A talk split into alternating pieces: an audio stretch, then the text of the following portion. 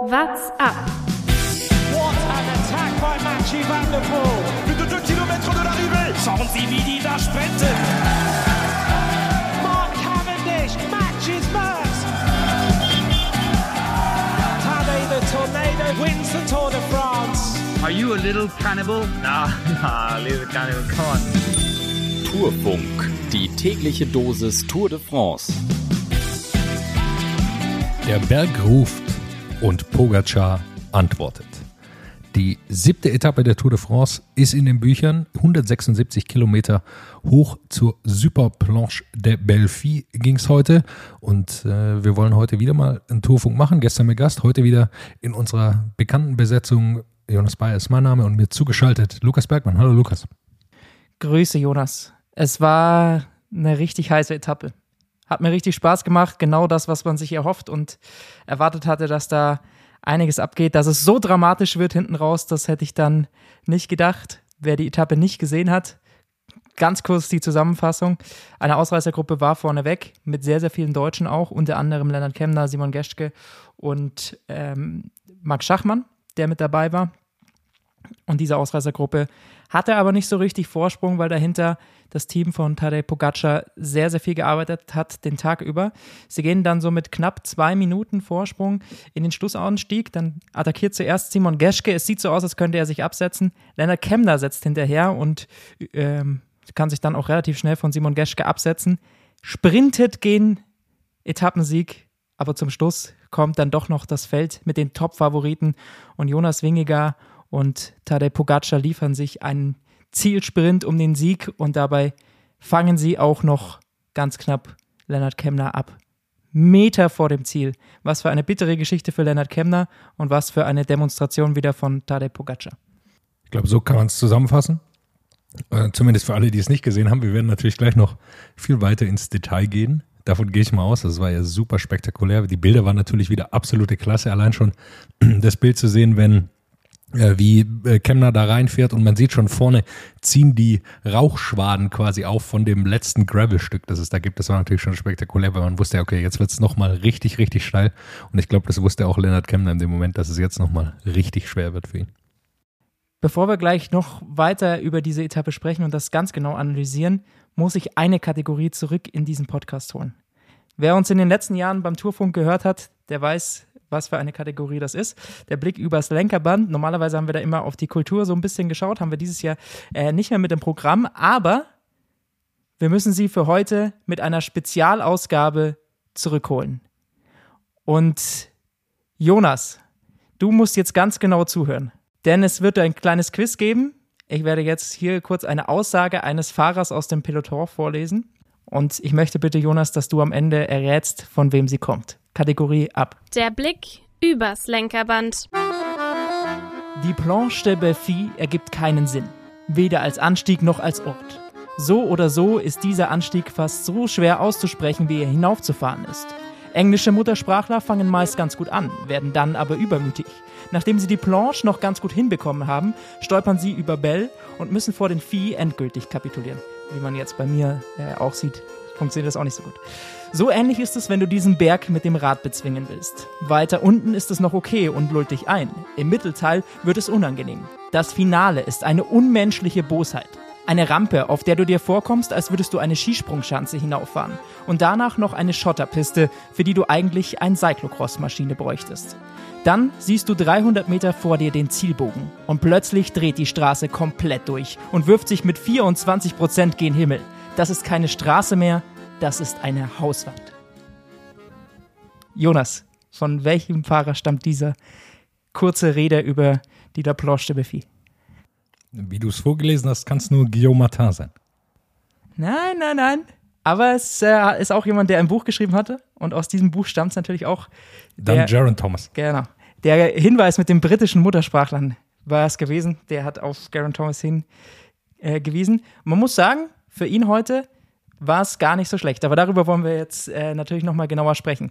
Denn es war ja auch der erste Test für die großen Favoriten. Klar, die hatten sich jetzt schon mal äh, gebettelt und man hat ja natürlich auch schon Zeitabstände gesehen, aber in den Bergen war das, glaube ich, so die erste große Herausforderung, wo man sagen kann, wer kann wirklich in den nächsten Tagen und Wochen äh, hier mit um das Podium der Gesamtwertung fahren. Und da muss man sagen, hat sich vielleicht bei Ineos schon ein Kapitän herausgebildet. Mit drei sind sie vielleicht sogar mit vier vor dieser Etappe angetreten. Siehst du es jetzt als entschieden, dass Garen Thomas der stärkste Mann ist? Ja, absolut. Er wirkt am stärksten, er wirkt am souveränsten von allen und ich glaube, dabei bleibt es auch. Also er wird der, äh, oder er ist der klare Favorit äh, für Ineos und äh, wird er auch bleiben, glaube ich, die nächsten Tage. Oder? Siehst du es irgendwie anders? Absolut. Er hat den stärksten Eindruck gemacht. Ich war trotzdem überrascht von Pitcock, der sehr, sehr gut mitgekommen ist, aber so kürzere Anstiege liegen ihm wahrscheinlich noch mehr. Ich bin gespannt, wie er dann in den längeren Bergen abschneidet. Man hat ihn ja noch nicht so richtig im absoluten Topfahrer, Topfahrerfeld in den Bergen gesehen. Von dem her war das heute schon mal interessant zu sehen, wie viel kann er eigentlich. Er ja so ein bisschen der Geheimkapitän vielleicht von Ineos, den keiner so genau einschätzen konnte, ob der jetzt auch. Ah, ich glaube, so weit kann man nicht gehen. Also ich glaube tatsächlich. Er ist Fünfter in der Gesamtwertung. Er ist ja, vor Adam äh, Yates und, oder? Nee, er ist hinter Adam Yates, aber vor äh, Dan Martinez, glaube ich. Ja, also er, er, mag noch ganz gut liegen. Also jetzt ist inzwischen ist er siebter hinter, äh, also die Gesamtwertung kann man kurz sagen, wie es jetzt aussieht. Tadej Pogacar, Jonas Wingegaard, Jordan Thomas, Adam Yates und äh, dann kommt Goudy, Bardet und dann kommt Pitcock. Ähm, also er liegt natürlich noch ganz ordentlich, aber ich traue es ihm einfach nicht zu und ich glaube auch nicht, dass Ineos das so eingeplant hat, sondern dass er für Etappen da ist. Ähm, lass uns so ein bisschen von vorne aufrollen. Was überrascht, dass zwei Bora-Fahrer in die, in die Ausreißergruppe gehen konnten? Ja, ich war mir nicht ganz sicher, was Bora heute letztendlich dann vorhatte, denn, und da werden wir sicherlich gleich auch noch drauf kommen, hinten raus hatte ja Vlasov sichtlich seine Probleme. War das vielleicht heute schon in der Früh bewusst? Haben sie vielleicht schon gestern gemerkt, okay, der Sturz war doch schlimmer als gedacht und haben da so ein bisschen die Taktik umgeändert, mehr auf Tagessiege zu setzen oder vielleicht sogar Leonard Kemner in eine gute Position für die Top 10 zu fahren und hatten deswegen gehofft, dass er in der Ausreißergruppe heute ordentlich Zeit holen kann und deswegen hat man dann Max Schachmann dazu geschickt, um denen tatsächlich eine Möglichkeit zu geben, auch viel Vorsprung rauszuholen. Denn wenn du natürlich einen eigenen Teamkollegen dabei hast, musst du selber schon mal nicht fahren. Und das war, glaube ich, ein Riesenvorteil. Von dem her weiß ich tatsächlich nicht, was intern vielleicht schon besprochen wurde, was das Thema Vlasov angeht. Kann natürlich sein. Ich kann mir aber auch einfach vorstellen, dass ihnen auch schon vor der Etappe klar war, dass sie hier nicht um den Sieg kämpfen, sondern wahrscheinlich um einen Top-5-Platz mit Alex Vlasov und dass sie ihren Fahrern wie Lennart Kemner, wie Max Schachmann auch äh, einfach eine Chance geben wollen, Definitiv. Äh, Siege zu holen. Ich hatte trotzdem das Gefühl, dass Schachmann deutlich, deutlich mehr von vorne gefahren ist. Also Kemner hat sich da in der Führung nicht ganz so oft mit abgewechselt. Also es, glaube ich, war schon das klare Ziel, dass Schachmann heute für, für Kemner fährt. Das glaube ich auch, ja. Bin ich, bin ich absolut bei dir. Ich glaube auch, dass es so geplant war. Ähm, am Ende muss man sagen, Lennart Kemner ist deutlich besser aus dem Giro rausgekommen als Mathieu van der Poel, oder? Definitiv. Mathieu van der Poel heute natürlich, das war zu erwarten, fällt wieder früh ab. Aber äh, ja, vielleicht kommt er noch mal irgendwann in der dritten Woche, erholt sich, vielleicht hat er auch irgendeinen kleinen Infekt, wir wissen es nicht. Ähm, vielleicht sind es doch die Rückenprobleme, das habt ihr ja gestern schon äh, diskutiert. Aber Leonard Kemner sah heute sehr, sehr gut aus und ich kann mir vorstellen, dass er es nochmal probieren wird die nächsten Tage. So knapp, wie es dann heute gescheitert ist. An sich war es, glaube ich, eine sehr, sehr gute Taktik, die sie gefahren sind. Ähm, haben ja dann schon am vorletzten Berg, es gab ja davor so ein paar kleinere Bergwertungen, ähm, nicht ganz so extrem anstrengend, wie wir das sonst manchmal schon vor der La Planche de Beffy gesehen haben. Und da haben sie es am vorletzten Berg schon mal so ein bisschen probiert, haben schon mal angetestet, haben schon mal geschaut, wen kann man da letztendlich äh, heute schlagen. Ich glaube, viel Fokus lag auf Dylan Toynes, der hat schon mal da oben gewonnen gehabt und den hatten sie dann an der ersten Bergwertung schon einmal kurz abgehängt. Das war, glaube ich, so ein kleines Antesten, wer ist heute stark, auf wen müssen wir achten. Und da hat man schon gesehen, dass die Deutschen da sehr, sehr gut aufgestellt waren, denn auch Simon Geschke konnte da immer gut mitgehen und er hat ja dann auch hinten raus äh, gut attackiert und Kemner war auf jeden Fall heute der Stärkste aus dieser Ausreißergruppe. Absolut. Und der, also ganz ehrlich, äh, fast hätte sich UAE da auch verkalkuliert im Grunde. Also sie haben den ganzen Tag gearbeitet. Ich war überrascht davon, dass sie es machen. Das spricht einfach dafür, dass Tadej Pogacar jede Etappe gewinnen will, die er gewinnen kann. Und ähm, aber am Ende muss man sagen, eigentlich wäre es ja gar nicht notwendig gewesen für sie. So ist es jetzt schön, endet mit einem Etappensieg. Aber äh, es hätte auch schief gehen können, weil du, wie wir schon festgestellt hatten, Lennart Kemner, das war so super knapp, es waren noch 200 Meter vielleicht. Okay, waren 200 Meter bei gefühlt 45 Prozent Steigung, aber äh, es waren dann doch nur 200 Meter und da hat man einfach gesehen, was Lennart Kemner für ein absoluter Weltklassefahrer ist. Wir haben es beim Giro schon, schon besprochen, wie gut er ist, hat da eine Etappe gewonnen und am Ende muss man jetzt sagen, dass er, äh, glaube ich, zu den, zu den absoluten Weltklassefahrern gehört, wenn es um Ausreißergruppen geht, wenn es um dieses Terrain geht. Ich glaube, da macht ihm auf der Welt fast niemand was vor, sondern da ist, er einfach zu den stärksten Fahrern der Welt. Und es haben ja wirklich dann nur Zentimeter gefehlt. Meter, vielleicht nicht Zentimeter, aber Meter haben nur gefehlt. Er war eigentlich vor dem letzten Kilometer schon so als sicherer Sieger gehandelt, aber diese Rampe, da hinten raus mit diesen 24 Prozent ist so extrem lang. Und das hat sich dann eben auch gezeigt. Da kam das Feld von hinten immer näher und diese Rampe endet nicht und endet nicht. Und da verlierst du halt einfach innerhalb von 100 Metern locker mal 30 Sekunden. Das wird uns auch nochmal blühen, wenn es nach Peragü raufgeht, dann in den Pyrenäen. Das wird nochmal eine ähnliche Herausforderung werden. Und auch da müssen, glaube ich, die Top-Favoriten gewarnt sein. Das hat man heute gesehen, wie viel Zeit man einfach auf den letzten Metern verlieren kann. Das ist manchmal so viel wie komplett bei einer Alp d'Huez-Etappe, wenn man, wenn die Attacke schon am Anfang von Alp d'Huez oder sowas passiert, das ist wirklich dann diese letzten Meter, die so, so einen großen Unterschied machen können. Und so wurde dann halt Kemner doch noch eingeholt.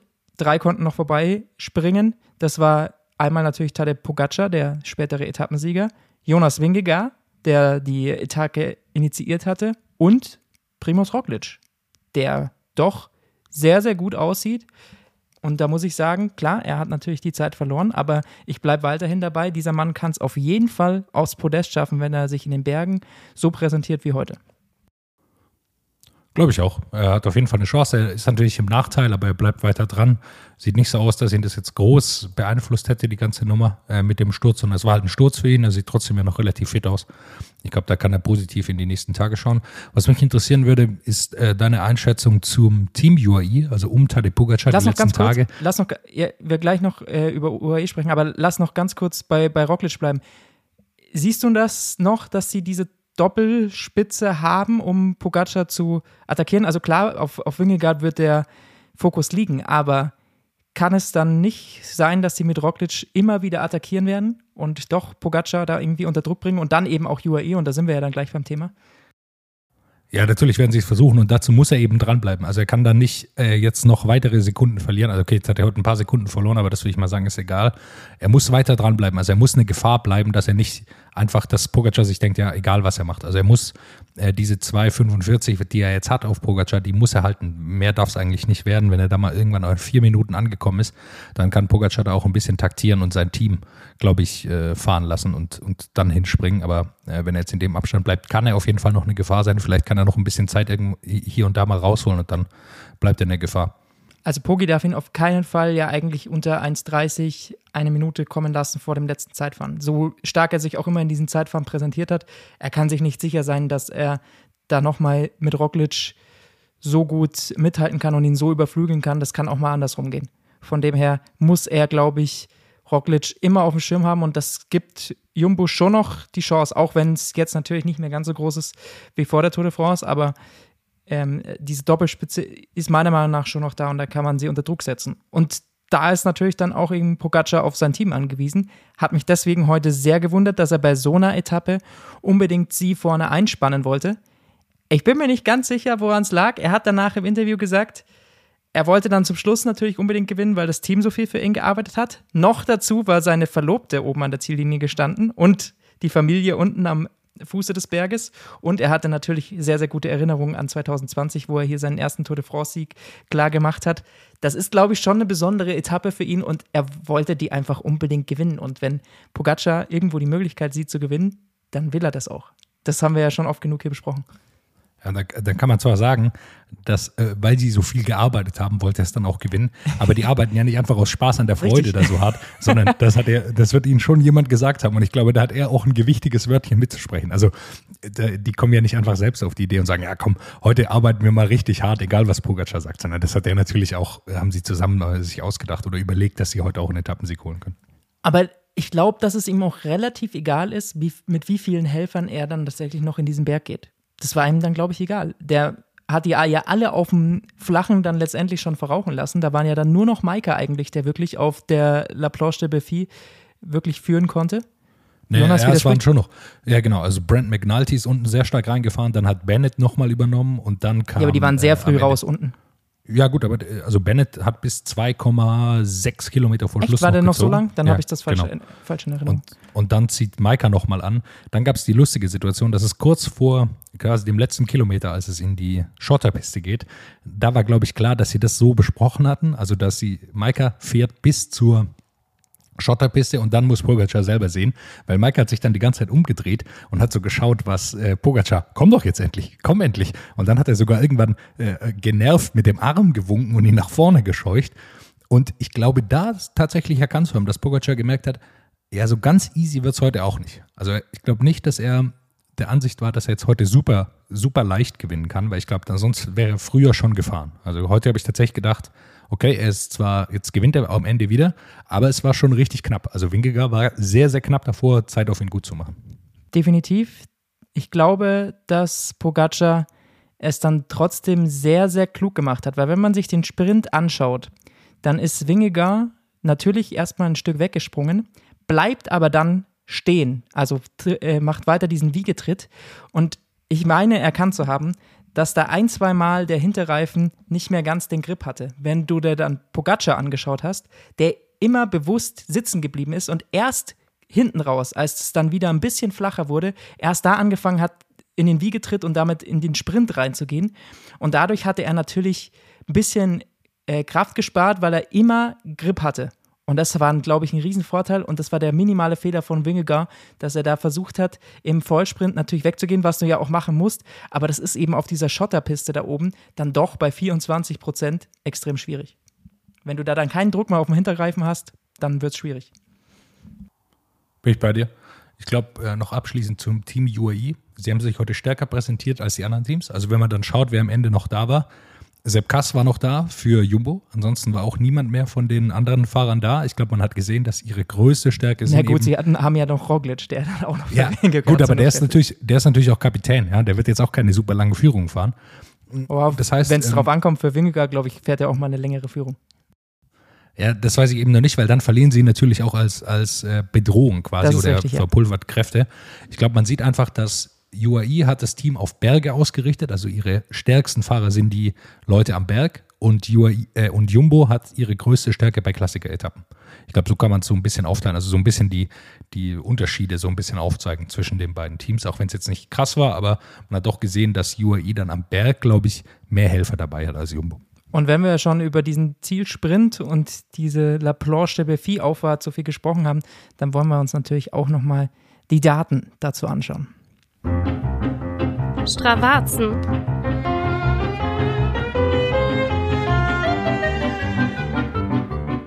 Ganz interessant heute. Tadej Pogacar stellt einen neuen Com auf. Der ist 30 Sekunden schneller als der von Pinot 2019. Wir erinnern uns, Thibaut Pinot, damals gewonnen zur La Planche de Belfi. Nee, Quatsch, damals Dylan Toynes gewonnen, aber er aus, von den Favoriten hinten raus hat dann äh, Thibaut Pinot sich damals den sozusagen Favoritensieg geholt. Ähm, und da, da, damals den Com aufgestellt. Der heutige Com von Tadej Pogacar bei 19 Minuten 26. Ganz interessant dabei, die Tour de France hat diese Grafik gepostet mit dem Vergleich zu einem Average Amateur, also einem Durchschnittsamateur, den sie mit knapp über 40 Minuten da hochgerechnet haben. Jetzt frage ich mich natürlich, welcher durchschnittliche Amateur tut sich denn überhaupt das an, zum Schluss diese 24%-Rampe hochzufahren? Ich weiß ja nicht, ob da der Durchschnittsamateur vielleicht die falsche Bezeichnung ist für diese Zeit, die da die Tour de France wo auch immer her hatte. Der Durchschnittsamateur bleibt erstmal nach zwei Kilometern stehen. Ich glaube, so kann man das erstmal sagen. Würde ich auch sagen, Er ja. fährt nicht in den 40 Minuten hoch, sondern der fährt ja gar nicht hoch. Sondern da fahren gut trainierte Leute, fahren auch mal da hoch. Und von allen, die oben ankamen, da ist es vielleicht die Durchschnittszeit äh, mit 40 Minuten von den Amateuren. Das hat mir schon mal sehr, sehr gut gefallen. Und um zu zeigen, wie schnell diese Etappe heute war, zeigt, glaube ich, die Statistik der ersten 80 Kilometer ein Durchschnittstempo der Ausreißer von über 50 km/h und die, das Feld dahinter mit immerhin noch 49,4 km/h hinterhergejagt, angeführt natürlich von UAE, du hast es schon angesprochen. Es ging aber auch am Anfang schon immer minimal bergauf. Das waren auf den ersten 80 Kilometern keine Abfahrten oder sowas, sondern da war ein Höhenunterschied von insgesamt 300 Höhenmeter. Also kann man sich da vorstellen, das ist ein ordentlicher Tritt, den die da heute hingelegt haben, wenn man überlegt, dass sie beim Zeitfahren solche Schnitte manchmal fahren. Ja, man hat das gestern auch schon gesehen, da war es ähnlich. Da waren auch die ersten zwei Stunden über 50 km/h im Schnitt und man sieht einfach, dass es einen großen Kampf gibt um die Ausreißergruppe. Dass sowohl UAE wollte keine große Gruppe weggehen lassen. Die Teams haben auch ähm, Fahrer benutzt, die auf der Ebene stark sind. Und Nils Pole zum Beispiel, der hat sehr stark geholfen, dass äh, Schachmann äh, mit in die Ausreißergruppe kommt. Also die nutzen dann auch diese starken Fahrer im flachen Terrain, Mats Pedersen zum Beispiel, der auch Ciccone mit vorgebracht hat. Also die nutzen diese Leute, die da auch stark drauftreten können, um, um da eben Gas zu geben. Und dann wird es super schnell natürlich und einfach weil so viele starke Fahrer dann da in der Ausreißergruppe sind. Also das ist ja keine, sagen wir mal, so eine durchschnittliche Ausreißergruppe mit Maximilian Schachmann, Mats Pedersen, Giulio Ciccone, Dylan Toyns, Lennart Kemner, das sind ja, und Simon Geschke natürlich sind absolute Weltklassefahrer, die da mit vorne reinhalten. Das ist einfach ein Unterschied, glaube ich, zu anderen Rundfahrten. Da ist die Tour de France einfach äh, was ganz anderes. Dann lass uns noch ähm, über das Gesamtklassement dahinter ein bisschen sprechen. Wir haben vorne schon gesagt, Tadej Pogacar verteidigt natürlich gelb, ist jetzt insgesamt 35 Sekunden vor Jonas Wingegaard. Garen Thomas ist eben auf Platz 3 vorgesprungen durch diese starke Etappe von ihm heute. Einer, den wir nicht mehr unter den Top 10 finden, ist Alexander Vlasov. Der ist auf Platz 12 abgerutscht. Wie hast du es gesehen? Er konnte ja am Anfang noch relativ gut mitfahren, sah jetzt auch nicht irgendwie gequält oder sowas ähm, während der Etappe aus. Also es sei, weiß ich jetzt nicht, ob es dann an der Verletzung lag. Hat er ja heute einfach nur einen schlechten Tag. Was glaubst du? Ja, ich glaube, er hat einfach nicht, konnte es einfach nicht heute. Und das größte Problem ist, dass heute eigentlich ein Berg ist, den er sehr, sehr gut kann. Also diese kürzeren, steileren Anstiege sind das, was ihn auszeichnet eigentlich. Und diese langen, eher fläche, flacheren Berge, die sind eher nicht sein Terrain. Und ich glaube, er hat einfach nicht die Beine dazu und ich glaube, man muss ihn da dann schon fast rausrechnen aus dem Gesamtklassement aus dem Gesamtklassement-Rennen, genauso wie Roberto Uran, Geomata, die konnten heute alle nicht so wirklich mitfahren und ich glaube, ähm, dann reicht es auch einfach nicht. Klar kann dann auch über die Zeit nochmal kommen, aber dann so einen Rückstand sich einzuhandeln, weil die kämpfen natürlich gegen Enric Mas, gegen David Goudy, gegen Romain Bardet, den, die heute ihnen einiges an Zeit abgenommen haben, um diesen ominösen Platz 5 oder wie man auch immer die Grenze dann ziehen will. Da, darum kämpfen sie und haben sie dann einfach zu viel Zeit, glaube ich, schon verloren. Die beiden Franzosen hast du gerade schon angesprochen, machen einen sehr, sehr guten Eindruck. Also ich glaube, von David Gaudu und Roman Bardet kann man vielleicht noch ein bisschen was erwarten, wobei ich natürlich auch glaube, dass das heute ein Anstieg war, der Gaudu natürlich wieder sehr, sehr gelegen hat. Also von Gaudu bin ich dann erst überzeugt, wenn er mir das auf Etappe 11 und 12, wenn es in die richtig langen Bergetappen geht, auch nochmal zeigen kann. Ja, von David Gody bin ich dann überzeugt, wenn er in Paris ankommt und so eine Position inne hat, weil er hat immer eigentlich einen rabenschwarzen Tag. Man wünscht ihm natürlich nicht, dass er sowas hat, aber wenn man einfach in die Vergangenheit schaut, dann war es immer so. Und da ist einfach der Unterschied zum Beispiel zu Enric Mass. In den hat man irgendwie so ein Vertrauen, dass er immer das macht, was er halt macht. Er fährt immer gut, er fährt nie super gut, um, um dann so eine Etappe mal zu gewinnen. Aber er hat sich jetzt heute wieder drei Plätze nach vorne gekämpft, Nairo Quintana überholt, der auch nicht den besten Tag hatte. Und ich glaube, so kommt Enric Maas einfach immer auf Platz 5, 6 oder so, weil er halt immer souverän fährt und das, was er kann und sich selber, selbst gut einschätzen kann und äh, eben dann vorne reinfahren kann am Ende so einer Tour. Und dann haben wir natürlich noch die Ups und Downs dieser Etappe. Ausreißer und Ausrutscher. Ausreißer für mich. Mal wieder ein schönes Bild. Man hat es bei der La Planche de Belfi schon öfters gesehen. Ein schiebender Profi, der aber trotzdem noch gar nicht so schlecht abgeschnitten hat. Luis Meintjes schiebt zum Schluss das Rad. Wir wissen nicht ganz genau, war es ein, ein Defekt oder hat er irgendwie einen Tritt äh, verpasst und musste dann irgendwie ausklicken. Auf jeden Fall ist er dann nochmal im schönen Jogging-Schritt da hoch. Und er war gar nicht so viel langsamer als der Rest, muss ich sagen. Er hat heute 51 Sekunden auf Pogacar verloren, ähm, aber er hatte davor natürlich auch schon ein bisschen, bisschen da was verloren, als Pogacar dann irgendwann angetreten hat. Ich weiß gar nicht mal, wäre er viel langsamer gewesen? Was glaubst du? Ja, das ist einfach schwer anzuschätzen. Also, sie ist natürlich auch so am Ende da oben. Also, man hat es auch bei Jonas Wingegaard gesehen, der diese Attacke fährt und der nach dem Zielstrich im Grunde einfach vom Rad gefallen ist. Also, der konnte wirklich keinen Tritt mehr weiterfahren. Ähm, und die sind dann so kaputt, weil die natürlich auch bis zum absoluten Maximum daran fahren. Also, die teilen sich ja dann nichts mehr ein auf diesen letzten Kilometern, sondern da ist halt, okay, wie weit schaffe ich es noch? Und da weiß man es immer nicht. Auch in der Quintana sah jetzt auch nicht so aus, als könnte er nochmal beschleunigen da beim Ziel über, bei der Zielüberquerung.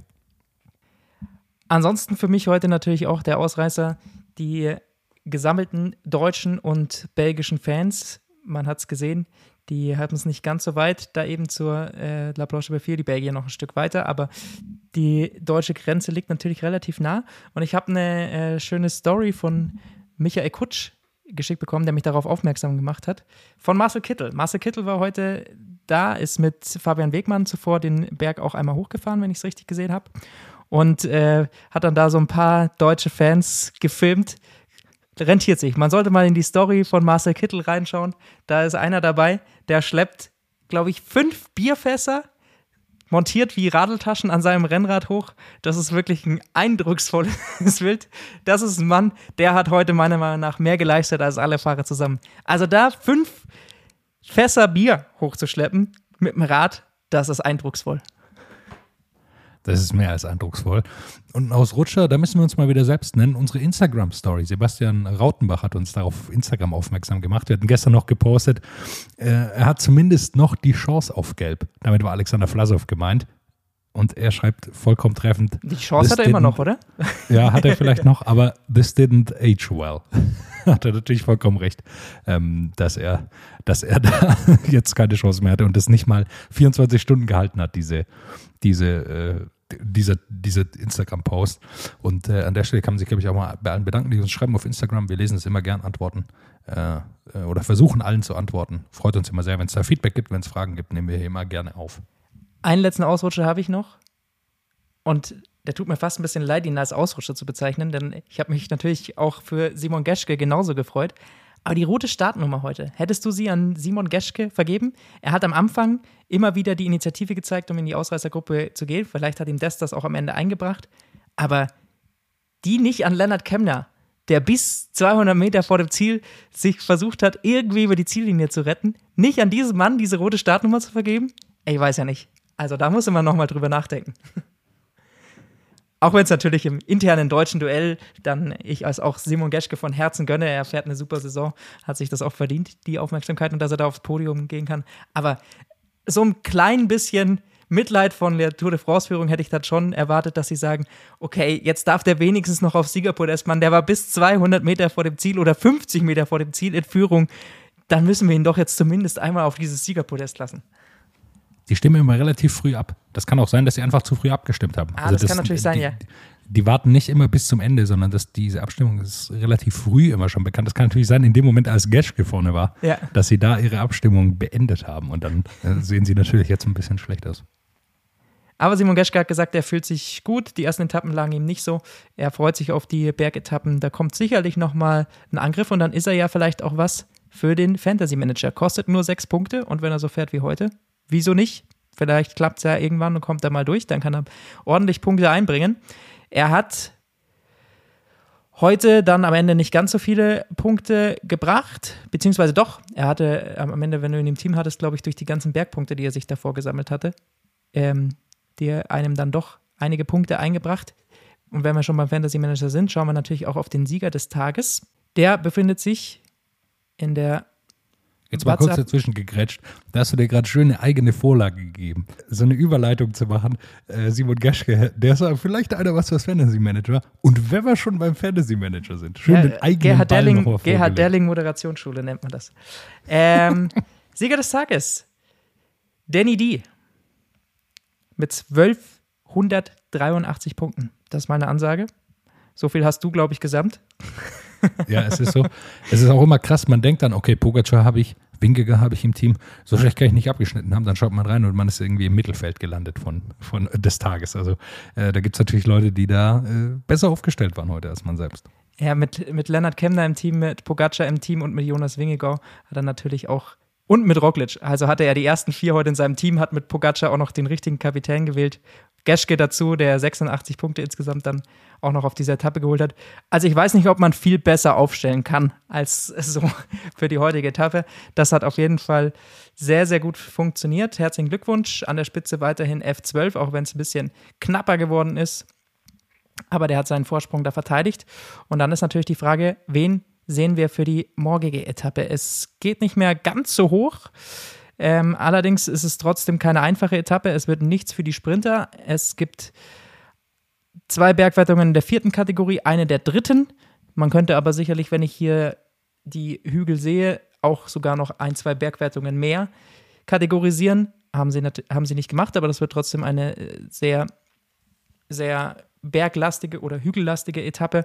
Geht zum Ende in die Schweiz rein, Richtung Lausanne und dann ist dort die Zielankunft. Nochmal eine Bergwertung der dritten Kategorie zum Schluss. Also ein kurzer Berg, ähnlich wie wir es gestern hatten, der vielleicht dann auch wieder ähnliche Sieger wie gestern herausbringt. Was ist deine Einschätzung? Ja, wenn er es will, gewinnt es.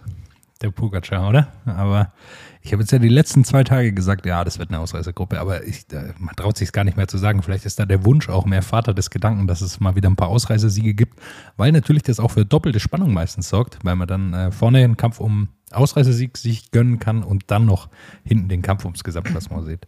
Ich habe die letzten Tage, hätte ich gesagt, ähm, noch nicht, weil ich glaube, da sind einfach, haben zu viele immer noch frische Beine. Ich könnte mir aber jetzt morgen vorstellen, nach dieser unglaublich schweren Zielankunft heute, dass dann vielleicht auch doch mal UAE, nachdem sie heute den ganzen Tag arbeiten mussten, sich da nicht mehr vorne einspannt und dann vielleicht doch mal eine Ausreißergruppe losgehen darf. Jetzt ist auch relativ klar, wer hier ums gelbe Trikot fährt und wen man weglassen kann und wen man lieber nicht weglässt. Ich glaube, das hat sich heute gezeigt. Vor dem her ist das alles ein bisschen leichter einzuschätzen und von dem her tippe ich mal, dass es morgen vielleicht tatsächlich eine Ausreißergruppe gibt. Dylan Toynes wird sicherlich nochmal probieren. Das ist eine Zielankunft, die ihm liegt. Kann ich mir auch vorstellen, er sah jetzt heute aber nicht wahnsinnig gut aus. Ähm, also jetzt nicht, also ja klar, Lennart Kemner kann man wieder nennen nach den Eindrücken von heute, aber weiß nicht, wie, wie sehr ihn das mitgenommen hat. Ich vermute, es hat ihn mitgenommen, äh, auch körperlich einfach, weil es natürlich super hart war, was er da gemacht hat. Da sehe ich von Bora ehrlich gesagt ähm, noch eher Max Schachmann. Ich glaube, dass das eine Etappe ist, die ihm, liegen kann. Ich erhoffe mir auch mal was von Stefan Küng, der mich bisher noch ein bisschen enttäuscht hat. Aber klar, der Mann kommt aus einer Corona-Infektion und er hat noch einen Sohn bekommen, der hat vieles um die Ohren gehabt. Ähm, aber vielleicht ist das ja dann jetzt die Etappe, wo der Knoten für ihn platzt und dass Stefan Küng mal noch was reißen kann. Es wird auf jeden Fall ähm, eine interessante Etappe. Ich erwarte nicht so viele Verschiebungen im GC, aber es könnte durchaus interessant werden um den Tagessieg. Wir werden es uns auf jeden Fall anschauen und uns dann morgen wieder melden nach der Etappe zum nächsten Tourfunk. Bis dahin, macht's gut. What's up? Der Radsport-Podcast. What's up ist eine M945 Produktion. Ein Angebot der Media School Bayern.